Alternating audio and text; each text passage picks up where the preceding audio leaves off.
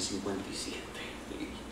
Bienvenidos a un nuevo episodio de El Psicólogo de Bolsillo, el podcast donde a partir de este momento vamos a cerrar dos consultorios y vamos a cerrar algunas organizaciones humanitarias porque persona a persona vamos a tener una conversación para que, no sé, esperemos potenciar tu salud mental. Yo soy Henry Sánchez, arroba psicólogo de bolsillo en TikTok y en Instagram y nuevamente tenemos en casa a Fabiola Rojas, ella es eh, psicóloga, eh, está a cargo, está, es la segunda al mando, pero primera aquí en Maracaibo, de Mujer Venezuela.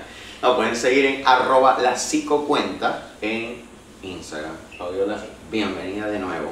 Saludos. No nos veíamos desde, en el podcast, no venía desde 2022. El de la esperanza, creo. Sí, el de noviembre de 2022. Y hoy vamos a hablar, no vamos a hablar de la esperanza, pero vamos a hablar de un tema muy importante. Eh, si eres adolescente, igual si eres adulto y tu vida sexual está activa, este tema es para ti. O nada, vamos a hablar de una palabra mágica, importante, llamada consentimiento. Eh, ¿Qué es consentimiento, Fabiola? Bueno, es un tema un poco amplio, ¿no? Este, la verdad es que bueno, el consentimiento en líneas generales atraviesa todas las áreas de nuestra vida, no solo lo sexual, pero en el ámbito sexual es un tema eh, que cada día pues cobra como, como más importancia y más relevancia en, en, el discurso, sobre todo en el discurso este, feminista o en el discurso que tiene como esta perspectiva de género ¿no? y de derechos humanos. Cuando hablamos de consentimiento, eh, hablamos más allá de, de que ay, no me dijo que no. Hablamos de, de, un sí, este, y es que es un sí efusivo, que es un sí que es seguro, que es un sí que se nota, que, que está clara la persona. Exacto. O sea, cuando hablamos de consentimiento, eh, hablamos de que sea eh, un consentimiento libre, que quiere decir eso, que la persona no está sujeta a ningún tipo de coerción, eh, y la coerción puede ser desde me están obligando porque me tienen una pistola en la cabeza, hasta creo que si no accedo, esta persona se va a molestar conmigo o me va a dejar de querer o nuestra relación se va a distanciar. Eso también es coerción. Entonces es importante tener muy en cuenta eso, el tema de los roles de poder eh, claro. en las relaciones. Hablamos también de un consentimiento que es efusivo. ¿Qué quiere decir eso? Que no es un... un Puede ser. Eh, dale. O un sí después de un sí de, ay, está bien, sí, después de un montón de tiempo de bye, bye, bye, después, bye, después bye. del acoso, básicamente. Exacto, o sea, no, es un sí de dale, yo quiero. Entonces, cuando hablamos de eso, hablamos de un sí que es efusivo. Entonces, es importante estos dos aspectos tenerlos muy, muy en cuenta cuando hablamos de consentimiento. Fíjate que em, vamos a empezar por algo bastante particular, que es el tema de las dinámicas de poder. Porque la gente piensa de que el consentimiento, si la persona dice sí, ok, no hay problema, pero muchas veces de dónde viene o qué te lleva a decir sí es muy importante. Claro. Porque hay gente que dice, bueno, ok, este, cuando hablamos del caso de que te están forzando por un arma o cualquier cosa, pero cuando hablamos de que es un entrenador, cuando hablamos de que es un jefe, cuando hablamos de personas, incluso de artistas, de personas que si tú lo ves en la escala de poder, tú estás aquí y la persona está acá realmente una persona da su consentimiento de manera objetiva cuando sucede eso. Y también un aspecto muy a tomar en cuenta, eh, ok, hablamos de jefes, hablamos de entrenadores, donde la posición de poder es clara, pero hablemos de una pareja normal, Uh -huh, una también. pareja regular, un Juan y una Petra, X de la vida. Pero el rol de poderes dentro de esa dinámica de relación puede estar muy, eh, muy distante, o sea, la dinámica de poder puede verse muy afectada, puede haber una brecha significativa si a lo mejor eh, Juan o Petra sienten que tienen que esforzarse de más para gustarle al otro, si a lo mejor Juan o Petra tienen al, algún tipo de malestar o de incomodidad emocional que los lleva a sobreexigirse o a sentir que son menos que el otro, entonces Juan o Petra pueden terminar accediendo a hacer cosas sin que realmente quieran, simplemente por el hecho de seguir gustándole a esa otra persona. Exacto, es como no quiero molestarte, quiero que me sigas queriendo, quiero mantenerme aquí y a veces el precio de eso es acceder a cosas que de repente yo no me quiero, yo no quiero, no me siento bien para hacerlas y cuando hablo del no me siento bien pueden ser físicas o emocionales. Claro, o Y- simplemente no estoy segura si quiero. Exacto. Sea, eso es válido. Uno es, es válido que uno no esté seguro si quiere hacer algo o no. Y es válido que uno se tome tiempo para pensarlo, es válido que uno no quiera hacer algo en algún momento de la vida. O sea, si sea tu pareja, eso no quiere decir nada. Así tú tengas dos días o tengas 10 años con una persona, si tú no quieres tener relaciones sexuales X día por X razón, es válido. Y simplemente, a veces incluso ni siquiera tiene que dar una razón, simplemente no te da No quieres, exacto. No quieres y ya, eso es válido, eso es perfectamente válido y es normal. El problema es que eh, a nivel social eh, está todo, todo este revuelo con el tema eh, del despertar sexual y del apropiarnos de nuestra sexualidad, que de una forma u otra se ha solapado eh, con este tema de la hipersexualización, sobre todo de los cuerpos de las mujeres. Entonces se da como esta dinámica de, eh, ah bueno, pero es que si no tienes relaciones sexuales tantas veces a la semana con tu pareja o tantas veces al mes con tu pareja, entonces mi alma, ustedes están en, o sea, Claro. acabados como pareja, esa, esa relación no sirve. Falso, o sea, incluso hablamos de que hay personas que tienen este, frecuencias sexuales distintas, Claro. hay personas con frecuencias sexuales más bajas que otras, y, y eso también va a jugar a la hora de, bueno, de tu interés. Hay personas que se sienten bien teniendo relaciones sexuales una vez cada 15 días. Y hay otros que si a la semana no han tenido nada, pues ya, ya están pegando... Exacto, ya están caminando por las Sí, paredes. O sea, entonces es como, eso también hay que tenerlo en cuenta y es importante conversarlo con la persona con la que estás. Por supuesto, sí, totalmente.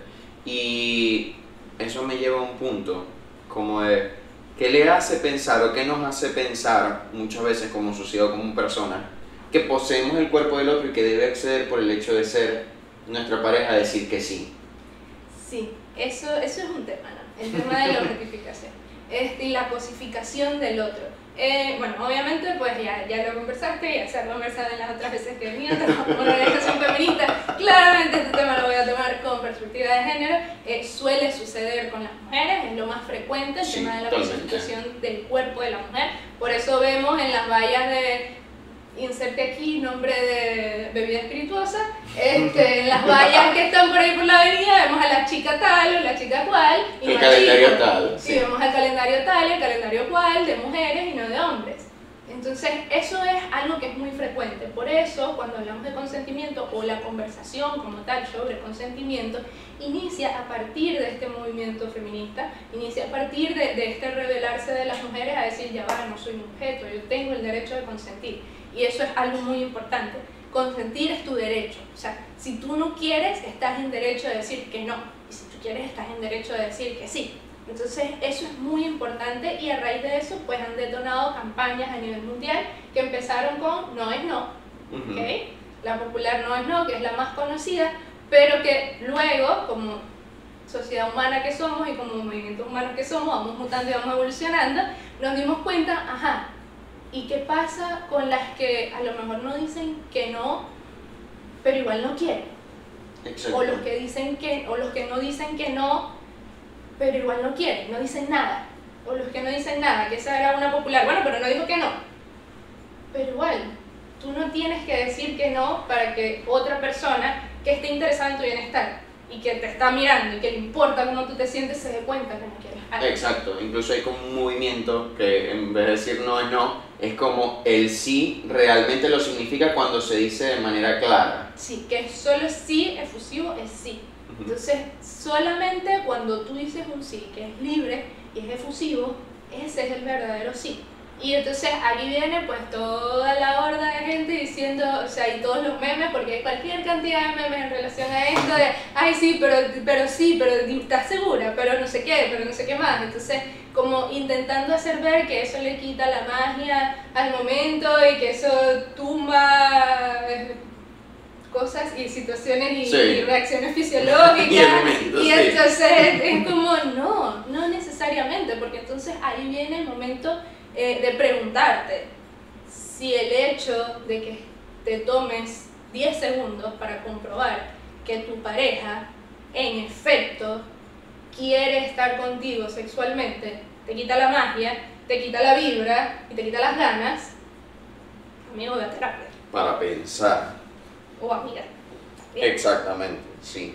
Porque se tiene la idea, o sea, al menos aquí en Latinoamérica, y voy a hablar de Venezuela, eh, por cuestiones religiosas, sociales, es como somos dos, el hombre tiene, la mujer tiene que obedecer al hombre, y es como si yo quiero, tú quieres también, es como asumir por defecto que la otra persona siempre está disponible para tener relaciones sexuales. Y eso no es así, es como partir del principio de cada quien es dueño de su cuerpo, aun si estamos en una relación de pareja, aun si estamos casados, si tenemos 80 años viviendo, y la otra persona, como dueña de su cuerpo, como dueña de su sexualidad, en cualquier momento puede decir no.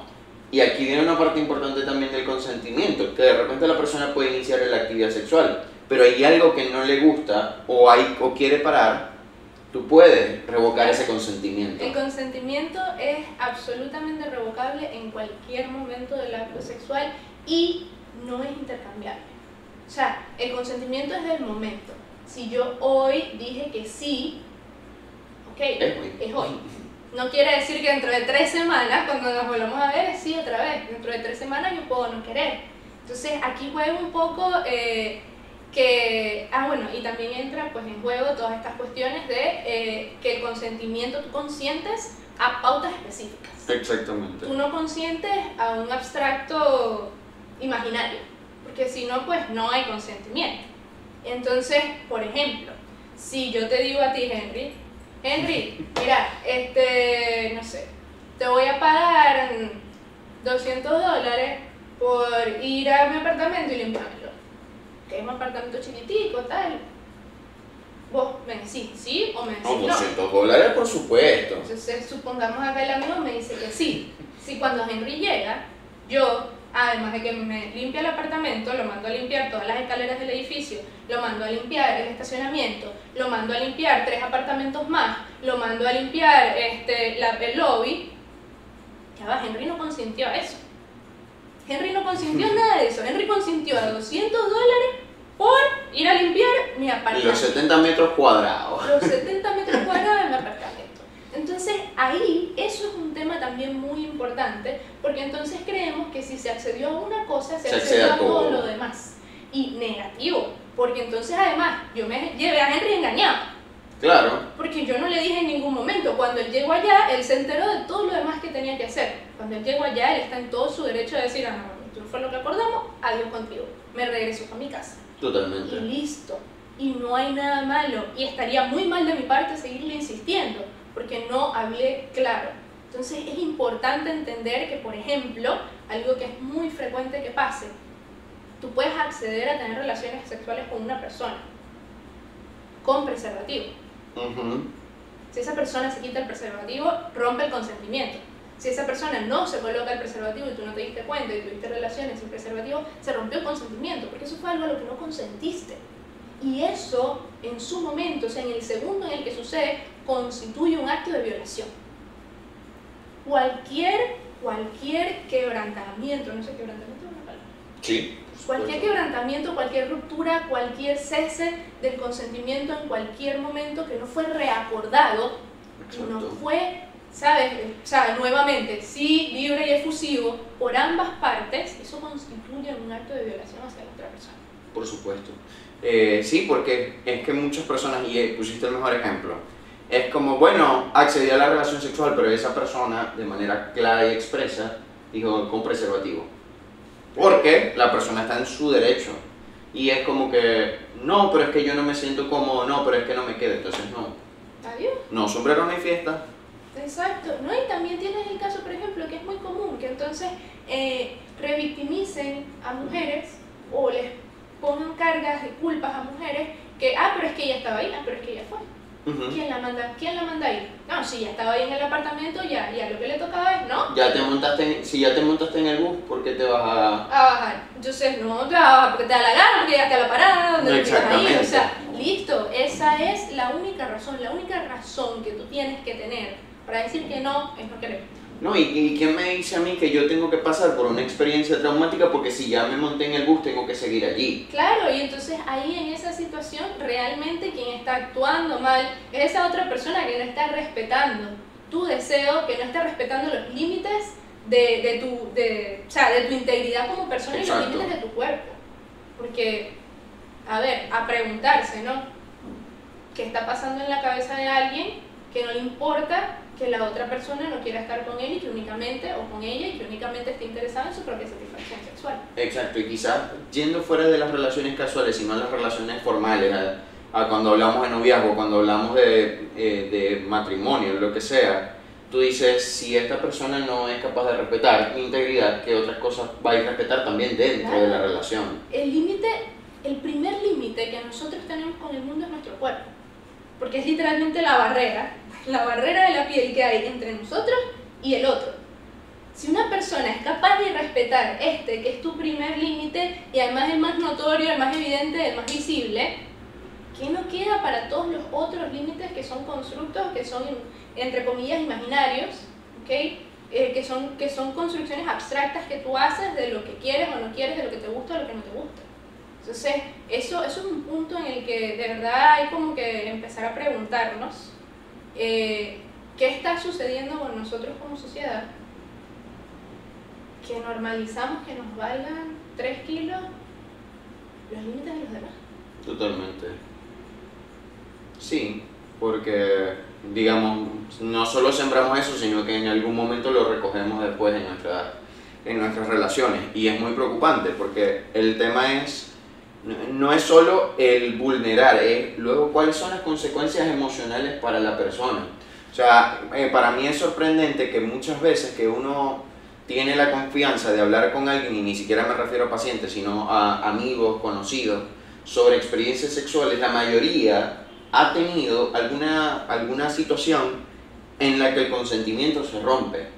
Y viven por esa mala experiencia y muchas veces su sexualidad en la actualidad se ve comprometida, se ve empañada, se ve afectada por una persona que no entendió el no o por una persona que parcialmente cumplió el consentimiento. Sí, y es una cuestión también de, o sea, a ver, como tú decías, amigos y amigas que han vivido situaciones como estas porque como sociedad tenemos como este extraño chip en la cabeza de que la forma de cortejar es insistir, insistir, insistir, insistir, insistir, insistir hasta que la persona dice, está bien, sí.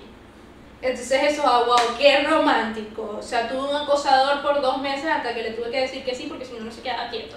Wow, o sea, digno de Shakespeare. Entonces, es, es eso también, ¿no? ¿Cómo, cómo creemos que esa es la forma de lograr estar con un otro, de que el otro nos le gustemos o lo que sea, y, al punto en el que incluso hay personas que sí, o sea, sí hay personas que entonces dicen, ah, no, no quiero, pero es para que insista, o sea, vamos a darle para que, para que insista un poquito, para que se lo gane, y es como, no terminamos de entender cómo eh, esa noción de, de cómo se consigue o de cómo se logra tener el afecto del otro nos está dañando eh, como sociedad, nos está dañando como estructura, porque entonces se pierde esa posibilidad de, de, entender, ok, esto es no y es un no firme, o, o, esto es sí y es un sí firme, entonces empiezan todos estos desdibujos que, que, que complican las cosas, pero que al final del día, precisamente por eso cada día nacen más campañas que van abordando estas temáticas y ya tenemos esto de solo un sí efusivo es sí y si esa persona tú sientes que, bueno, ajá, eh, lo que quieres que le sigas insistiendo, pues, amigo, también pregúntate, ¿no? Quiero estar con alguien que, que lo que quiere es que le siga insistiendo eternamente y nunca Totalmente, es como que insistir es el camino para, por decir, insistir es la manera idónea para obtener todas las cosas que quiero, porque, ok, está bien cuando uno insiste por determinado objetivo. Pero es como yo tengo que pelear por ganarme el consentimiento de alguien. O, sea, si el afecto de alguien. Exacto, si alguien no quiere tener sexo conmigo, pues, pues de afuera. No y por esa persona. Alguien más querrá. Exacto. O sea. Gente, gente lo que sobra en este planeta. Sí, porque además eh, yo, yo planteo esta interrogante. Si una persona no cuando no quiere la pasa tan mal, o sea, porque por ejemplo yo digo, yo soy una persona que si yo hago algo que no, no necesariamente es sexual, si yo hago algo que no me gusta, lo hago de mala gana. Y cuando yo hago algo de mala gana, la otra persona lo nota yo lo noto. Entonces, ¿cuál es la necesidad de insistir en algo que la vamos a pasar mal? Porque si uno de los dos lo hace de mala gana, no es buen sexo. Entonces, no, y también, por ejemplo, que, ajá, ahora que lo mencionas, es importante también entender, ok, toda esta conversación del consentimiento nace de los grupos feministas, porque bueno, eh, la cosificación histórica de la mujer, pero realmente es algo que afecta tanto a hombres como a mujeres, solo que de formas distintas. Totalmente. Entonces, eh, es importante entender, ¿no? De las mujeres nos afecta desde el punto de vista de que hemos sido cosificadas y se nos comprende, se nos entiende como un objeto presto para el uso y disfrute sexual del hombre o, o, de, o de, otras personas, pero ni siquiera tiene que ser del hombre. Pero en el caso de los hombres, por ejemplo, también el tema del consentimiento eh, se ve, se ve este, entorpecido cuando están todas estas dinámicas sociales que, que, hacen creer o que hacen ver que el hombre siempre tiene que querer. Exacto. El hombre siempre tiene ganas. El hombre siempre tiene ganas. Entonces, si no quiere, es un quedado. Entonces, si no quiere, es tal cosa. Entonces, Se duda de su orientación sexual, de lo que sea. Entonces, eso también es un tema que está relacionado al consentimiento, tanto hombres como mujeres. Podemos decir que no si no queremos y está bien, porque no querer está bien. Exacto, es una, es una, a ver, como que la sexualidad, como tú decías al principio, en cuanto a su frecuencia, en la manera que tú la vives, no es una casilla que tú tienes que llenar, no sé, en, una, en el Ministerio de Salud, una cosa así. Claro. Como que cuántas veces tienes sexo a la semana, y nadie te va, porque no es que hay una métrica idónea como tal, eso depende de cada Claro, persona. no Exacto. Te lo van a preguntar. Pero es como que, a ver, si yo de repente un día como hombre, yo estoy muy cómodo en mi cama, yo lo que quiero es empiernarme y no tener ningún, ir más allá, quiero dormir o quiero quedarme conversando, o no me siento bien, me siento cansado, estoy en el derecho de decir que no más allá de la convención social de siempre tienes que estar disponible, como los, los Boy Scouts, siempre Sí. listo. No, es que eso, eso es un irreal. Y, y es precisamente en función a esos irreales que hemos construido esta sociedad que, que, que nos entorpece y, y que nos sigue aplastando y, y sigue violentando todos nuestros límites en distintas formas, tanto hombres como mujeres. Entonces, es importante, por ejemplo, también tomar en cuenta eh, de dónde nace esto. ¿Cuándo Ujú. empezamos nosotros a, a ver nuestros límites violentados? Y la respuesta, como buenos psicólogos, desde chiquito. Eso sucede en la infancia. O sea, desde que nosotros somos pequeños, tenemos, por ejemplo, a la que nos falta la famosa tía, que entonces te come a besos y así tú no quieras y te es incómodo, bueno, tienes que dar beso de la tía porque es que la tía te está demostrando que te No, quiere. está de desconocido. Entonces, o abraza a fulanito, que esa es su prima, prima que nunca en mi vida he visto, prima que no conozco, prima que... ¿Para qué? ¿Para qué la voy a abrazar? Si el niño no la quiere abrazar, que no la abrace. Si la niña no la quiere abrazar, que no la abrace. ¿Por qué? Porque entonces en esos pequeños momentos que parecen tontos y que erróneamente parecen muestras de afecto, lo que estamos es enseñándole a ese niño o a esa niña que lo que quiere hacer con su cuerpo no importa Exacto. que no es autónomo, que su cuerpo no le pertenece y que tiene que hacer cosas incómodas para agradarle a otros. Es que me hiciste, estábamos hablando de eso y justamente cuando iba a buscar en algún momento el tema de la niñez, porque yo me acuerdo que en la graduación de mi mamá tenía como 7, 8 años y atrás había una señora que toda la graduación estaba como, pero dame un besito, vaya, o sea, una señora desconocida acosando a un niño de 8 años durante dos horas. Y era como, pero vení, vení, ¿qué tal? Y era como, no quiero, señora. Claro. Incluso yo recuerdo que, o sea, que me hubiese gustado, yo sé que ellos lo van a ver, que hubiese esperado de repente a mi papá como que establecer ese mismo límite como cuidadores de... Epa, deje quieto, soy mi niño. Exacto, o sea, Vaya y dale un beso al hijo suyo si quiere. Que tiene que ir a darle un beso al niño mío. Y por ejemplo, con los niños varones pasa eso. Que entonces empiezan desde chiquitos, ay, pero dale un besito a ella, mira que ella es tu novia. Entonces pasan esas dinámicas. O con las niñas pasan de, ay, tienes que ser cariñosa, tienes que abrazar y tienes que darle besos a todo el mundo porque si no eres una odiosa. Y a exacto. nadie le gustan las niñas odiosas. Entonces a veces también entra lo que, lo que viene el tema del abuso. Muchas veces se obliga y se revictimiza a la persona, que de repente hay un caso de abuso dentro de la familia, entonces ve y abraza al tío que... Claro, porque es que entonces además, esta, o sea, no terminamos de entender cómo estas dinámicas que parecen tontas, lo que hacen es darle poder a ese abusador, que ya estadísticamente se sabe que en la mayoría de los casos es una persona que es cercana al círculo. exactamente. Entonces, lo que hace es darle poder a este abusador, porque si mamá me dice que vaya y abrace a fulanito, así yo no quiera, y si no lo hago me regaña, y si no soy cariñosa con fulanito me regaña, y si no me quiero acercar a prenselita me regaña, a la tía cual, al primo tal, Entonces, cuando venga este abusador que ya sabe cómo funciona esta dinámica en mi casa, ¿qué me va a decir? Ah, le voy a decir a tu mamá que no hiciste caso. Ah, le voy a decir a tu mamá que no tal. Ah, pero dame un abrazo si yo lo que quiero es un abrazo y ya. Pero te me sientas aquí en las piernas. Entonces se van desdibujando, se va perdiendo desde pequeños la, la noción de un límite corporal y se entremezclan esas cosas o esas situaciones de, índole sexual que los niños claramente no ven como algo sexual por su inocencia, se van entremezclando con muestras de afecto que, que, ese, que esa persona, ese abusador o esa abusadora, claramente sabe. Claro, que tiene toda la intención. Sabe cómo se va a manejar, o sea, sabe lo que tiene que hacer, sabe lo que tiene que decir. Entonces después crecen y lo dicen y, ay, ¿por qué no me dijiste en ese entonces? ¿Cómo te voy a decir para que me regañaras, para que me tal, para que me cual? Porque eso es lo que les dicen. Y eso es lo que como adultos le vamos demostrando a los niños que va a pasar. Exactamente. Sí, es como eh, se nos va enseñando en función a tenemos que responder a las necesidades del otro, pero no le enseñamos a reconocer las necesidades y límites personales. Y una cosa que creo que válida para efectos de este episodio si ustedes son padres o incluso ni siquiera si son padres. Si en su casa hay niños, si tienen conocidos que tienen niños, es como siempre hablen y promuevan enseñarle a los niños el tema, por ejemplo, cuáles zonas de repente puede permitir que toquen o que incluso ellos aprendan a dar consentimiento de si quieren que los toquen o no y de hacer también énfasis en cuando hay ciertas partes, en este caso las partes íntimas obviamente, ya eso está siendo considerado un abuso, o sea que esto no lo puede tocar absolutamente nadie.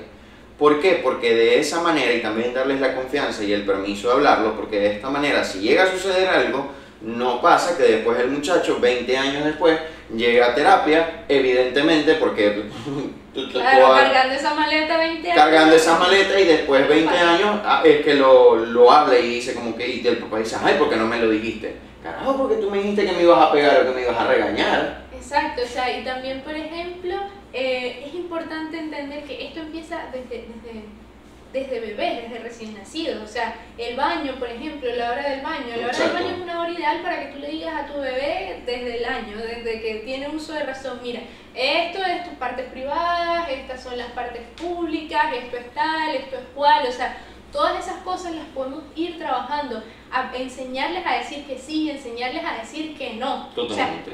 ¿Quieres abrazar? Mira, ahí está la tía fulana, ¿le quieres dar un abrazo? Y preguntar y y accionar en función de la respuesta del niño. No es, ¿le quieres ir a dar un abrazo? Tipo la pregunta de anda. No, es que si el niño te dice que no, bueno, no importa, saluda. Exacto. O sea, ok, hay alternativas. Y, y también, por ejemplo, el tema de, de ir okay, con, entre los mismos hermanitos, entre los mismos primitos, o sea, que ellos vayan reconociendo sus límites. ¿Y cómo enseñamos a los niños a decir que no? Preguntándoles y escuchando su respuesta. Total. Y, y, no es solamente en el campo del, del, cuerpo, o sea, o del tema que es el de la sexualidad, es también en temas como te quieres poner esta ropa o te quieres poner esta otra. No es como que, bueno, niño de un año que se vista solo, está complicado, ¿no? Pero le puedes dar opciones y que escoja dentro de las opciones, o sea, pero de esa manera enseñamos a nuestros niños a tener pensamiento crítico, a entender el poder de la toma de decisiones y en consecuencia a entender que su voz y que su opinión y su consentimiento tiene importancia y tiene valor.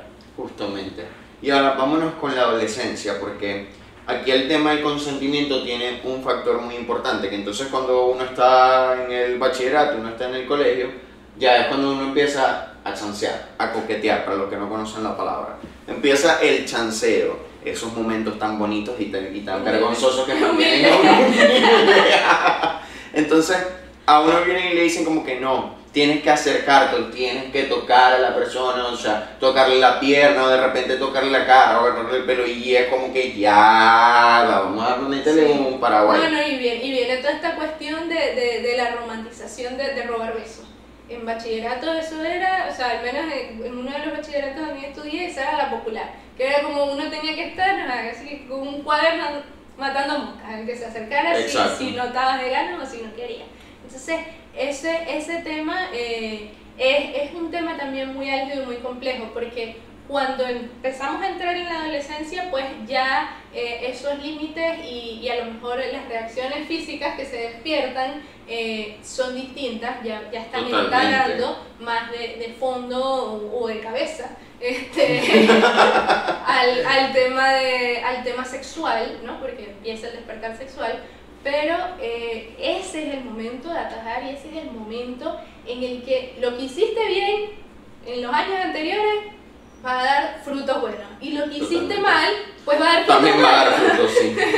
También va a dar frutos. Entonces, si tú le enseñaste a tu chamo o a tu chama a decir que no, a poner límites, a, a entender sus necesidades, a entender cuál es su cuerpo, que su cuerpo es suyo, o sea, si tú le enseñaste a tu chamo autonomía corporal, en esa edad te vas a dar cuenta. O sea, te vas a dar cuenta y los demás se van a dar cuenta. Sí. Pero si no le enseñaste, ahí vienen los traumas, ¿ok? Y ahí viene el mayor malestar porque entonces se mezclan los malestares de la incomodidad de que estoy cambiando, de la incomodidad y, y, y, la molestia y, las hormonas y que uno se siente como un bicho raro y además a eso le suma el hecho de que entonces fulanito, si me voy, tengo que evitar a fulanito porque es que fulanito está sí, que tres amuros encima. Entonces, sí, y, y, no, y, y entonces el, el, viejo sucio de la esquina me, me silba y me chifla cada vez que paso. Entonces, me, ¿cómo, me, ¿cómo me cambio, cómo me pongo el uniforme para que no se me vea el cuerpo. Entonces Exacto. es como que, mira, pero es que se te va el cuerpo porque el cuerpo tiene, porque, porque está hecha de materia. Entonces el problema no, no es, no eres tú, no es tu cuerpo, el problema es el viejo sucio. Este, entonces es, es ese tema, ¿no? Como, como cuando vamos entrando en esa, en esa edad eh, empiezan a, a quebrantarse otros tipos de consentimiento. Porque, por ejemplo, ya que me acordé y salió el tema de los piropos callejeros, si a mí no me da la gana de que me piropen y tú vas a pasar una cuadra entera silbándome o chiflándome, como dicen aquí, amigo, si ya yo te hice así, te dije que no y tú sigues insistiendo, si ya caminé cinco pasos y no volteé a tu chiflido, entiende que es que no me interesa. Deja de hacerlo porque es incómodo. Exacto. Y es acoso también. Y es acoso. Venezuela es acoso. Eso es acoso. O peor, y no, y, y los más mansos son los que chiflan. Sí. Porque si no tienes entonces gente sucia, de verdad sucia, que cuadras enteras diciéndole cualquier cantidad de barrabasadas a, a, menores de edad. Y yo me chama. pregunto, ¿cuándo eso ha funcionado? No sé, yo quiero saber si a alguien le funcionó eso para conseguir pareja, porque... porque para, mí eso, o sea, para mí eso es un baigón, un repelente, o sea, Totalmente. es como, o sea, silbido, eh, grito en la calle, no te van a parar, o sea, es primero por un sentido de respeto, por un sentido eh, de dignidad hacia la otra persona, por un sentido de qué hago, qué gano yo con eso. Exacto. ¿Quieres hacerle un cumplido a alguien aquí? Le puedes decir, hey, mira, qué bonita te ves hoy. Sigue tu camino. La otra persona sigue su camino. No hay necesidad de estar diciendo, no, mira, qué buena estás por una cuadra entera. O sea, O que fuera mosca. no, y, que no, y que además que Dios mío, premio a la creatividad. Sí. La gente se debería ganar un Oscar a la creatividad, porque no joda para escribir guiones y ellos. Sí, Entonces, el, el tema, y por lo menos yo he conocido chamas de bachillerato y he atendido adolescentes que me dicen, me tengo que, tengo que irme caminando desde mi casa hasta el colegio y he tenido que agarrar rutas, Rutas diversas, diversas, He totalmente. tenido que, que empezar a, a comprar uniformes más grandes de los de mi talla para, para que no se me vea cuerpo, porque entonces en tal esquina, a no sé cuánta entre el, el colegio y la casa, hay gente que me vive diciendo cosas y eso a mí me incomoda. Y entonces, y le digo a mis padres, pero ajá, ellos no tienen papá, no transporte. Y le digo, pero no me pueden acompañar porque tienen que trabajar. Entonces, que además son razones válidas, es cierto, o sea, vivimos en un país que está de emergencia y que una persona no se puede costear, muchas personas no se pueden costear un día sin ir a trabajar o, o llegando tarde, Exacto. no se pueden costear transportes, entonces también es como un deber y una responsabilidad social que hagamos las calles más seguras para nosotros mismos y para nuestros niños, niñas y adolescentes. Sí, totalmente. Fíjate que hay algo que, que hago yo, por ejemplo, yo voy solo en la calle y de repente veo que una mujer viene caminando hacia mí y es como yo procuro mantener distancia, como para que te sintáis seguro y no, no pensé que, que te voy a robar o qué cosa, qué sé yo. Mirada, mirada para otro lado y distancia. O sea, porque también uno se pone en el lugar de muchas veces tú sientes que te van a acosar, que te van a ver, que te van a decir cualquier barbaridad y es como genera espacio. Y a ver, y no cuesta nada mantener la boca cerrada. Si tú quieres admirar a alguien incluso, o quieres ver algún atributo, es como, lo podéis hacer en silencio. O sea, no tienes por qué acosar. Sí, no tienes por qué salir, que gritarlo Sí. además. Y fíjate que hay otra cosa con el consentimiento, que a la gente le dicen, o sea, hay gente que dice, ajá, pero yo tengo que preguntar todo, o sea, porque hay gente que dice, estamos en el calor del momento, la cosa se está dando, y él, ahí dice la persona como que yo tengo que tantear.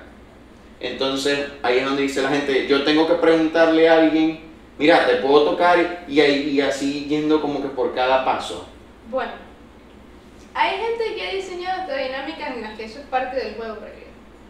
¿Ok? Ok, O sea, eso es algo que sucede. Que es el ir tanteando verbalmente o físicamente, epa. Y tú vas sabiendo, o sea, tú sabes. Tú- Uno, uno, personas, bueno, personas que tienen neuronas espejo y que tienen empatía, son capaces de entender cómo se siente la otra persona. Pero ante la duda, usted pregunta, porque Dios para algo le dio boca. Para preguntar. Y si usted es sordo y tiene que hablar en lengua de señas, pues apréndala. O si la persona es sorda y tiene que hablar en lengua de señas, pues apréndala para que le pregunte. totalmente. ¿Ok? Y, y, y, y eso, o sea, es, es necesario y es importante que empecemos a normalizar eso. Que empecemos a normalizar el, el preguntar, el, el, el que nos importe lo Claro. que está viviendo la otra persona y lo que está pasando la otra persona. Entonces, por ejemplo, eh, hay dinámicas, como te digo, que, que lo han tomado como especie de juego previo. Ok. Eh, también hay formas, tipo, antes de, de que sucedan las cosas, o sea, uno no simplemente ve a una persona, te mire, me miraste, y- no. O sea, hay Exacto. conversaciones previas, ahí entonces ya uno puede ir entendiendo qué le gusta a la persona, qué no le gusta a la persona, y eso limita la cantidad de preguntas que tienes que hacer en el valor del momento, porque ya sabes qué le gusta a la persona y qué no. Claro. Y ya solamente en ese momento a lo mejor pues tienes que preguntar o, o tienes que indagar en si quiere en ese momento o no. Exacto. Entonces, todo eso también forma parte de pues, dinámicas sanas de relaciones que no necesariamente tienen que ser de pareja. Puede, hay dinámicas sanas de relaciones casuales. O sea, Por supuesto. entonces eh, eso, es, es muy importante eh, que, eso, que eso se tome muy en cuenta. El, el hecho de, de pensar que, que conversar sobre algo o que preguntarle algo a la persona te va a quitar la nota o te, o te, te va a bajar las ganas o lo que sea, es parte y es algo que tiene, tenemos que cuestionarnos y reflexionar porque es parte de, de, esta, de este mensaje, de esta lección que nos han clavado en la cabeza de, de que el otro es mío, Claro. yo hago lo que yo quiero y mi placer es el único que importa. Totalmente. Entonces, hay dos. Hay dos en una relación sexual, si no sería masturbación. Sí. Este, o bueno, puede haber más de dos También. también. Aqu- Aquellos que estén interesados en, en eso, pues Sí. pueden tener más de dos, más gente a la que preguntar. Este, y, y bueno, ante la duda, usted pregunta. Y si no hay respuesta, recuerden, siempre es preferible quedar como un quedado. Yo tengo. Para mí eso es una, una ley, una máxima, que es preferible quedar como el quedado que quedar como acosador. Porque esa raya no se borra. No, Esa raya no se borra. Sépalo bien claro. esa raya no se borra y se, Se difunde. y se difunde. La otra, bueno, en un segundo intento, a No, y, se y, y, y que ah, es preferible que ya te quedado y averigüen. Exacto, Acosador, no vas para el baile. claro. Y fíjate que eh, es algo de sentido común, pero que también hay que hablarlo. O sea, por si la duda pregunta. Porque de repente uno lee el lenguaje corporal de la persona, uno dice, ok, la situación nos está llevando a esto, pero igual, aunque a mí el lenguaje corporal me puede indicar una cosa, igual la persona puede estar insegura, igual la persona puede tener sus dudas. Y aquí es donde yo digo, puedo, quieres, estás segura. Si la persona te dice que, Coro Maracaibo, dale que sea puesto. Si no, está Ahí bien. película. Exacto.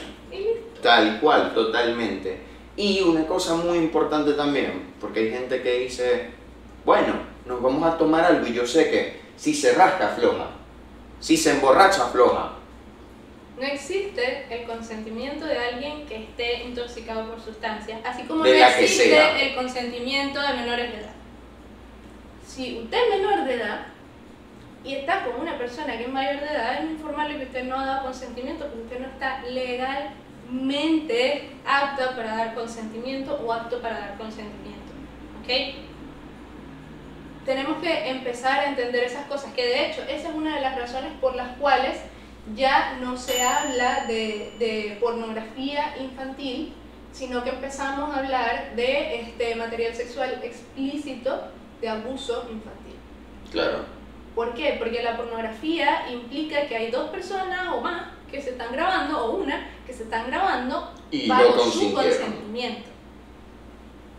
Si el, el niño, niña o adolescente es menor de edad, no, no No. puede dar consentimiento de nada en el ámbito sexual.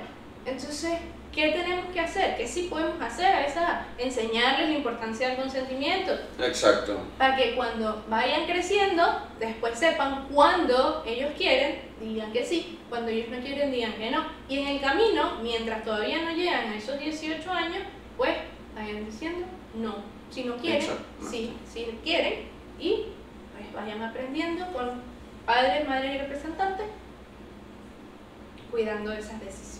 Si tú eres adolescente y una persona mayor de 18 años te está escribiendo, te está buscando con fines sexuales, esa persona, déjala ir.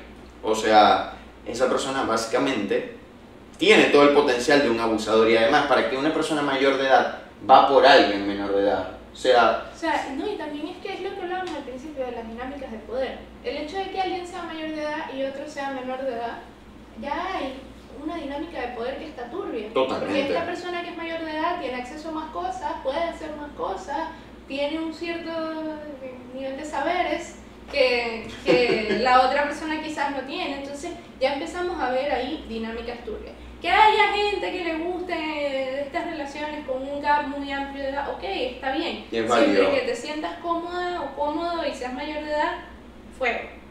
¿Ok?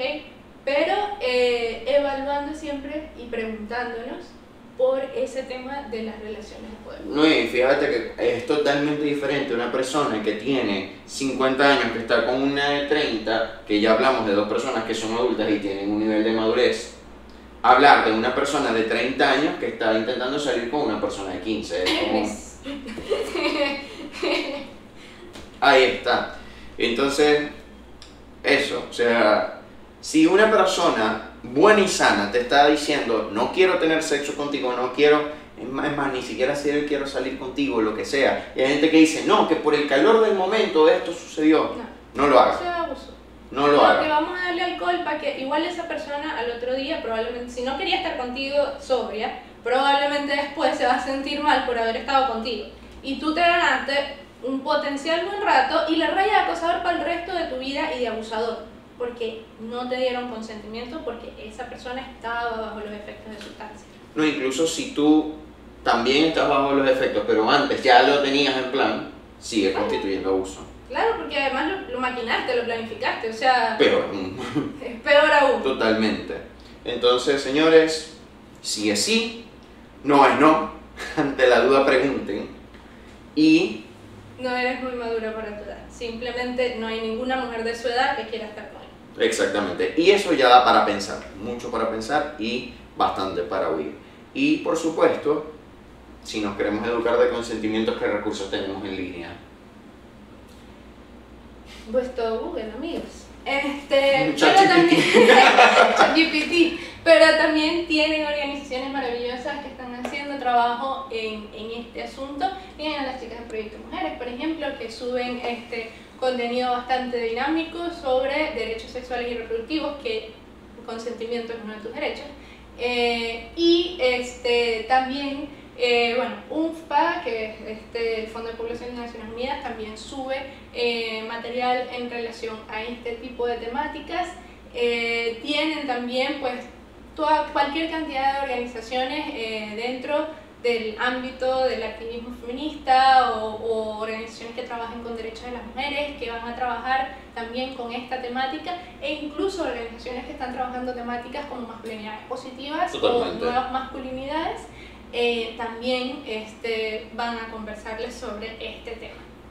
E incluso si tú estás viviendo una situación así, si tú identificas a través de lo que nosotros estábamos hablando como que hey, yo no tengo esta noción de mis límites o yo no tengo esta noción de repente me cuesta decir que no o establecer estas reglas porque siento que la persona no va a seguir conmigo o siento que soy mala persona porque yo le estoy poniendo límites a alguien, mi invitación es que también vayas a terapia.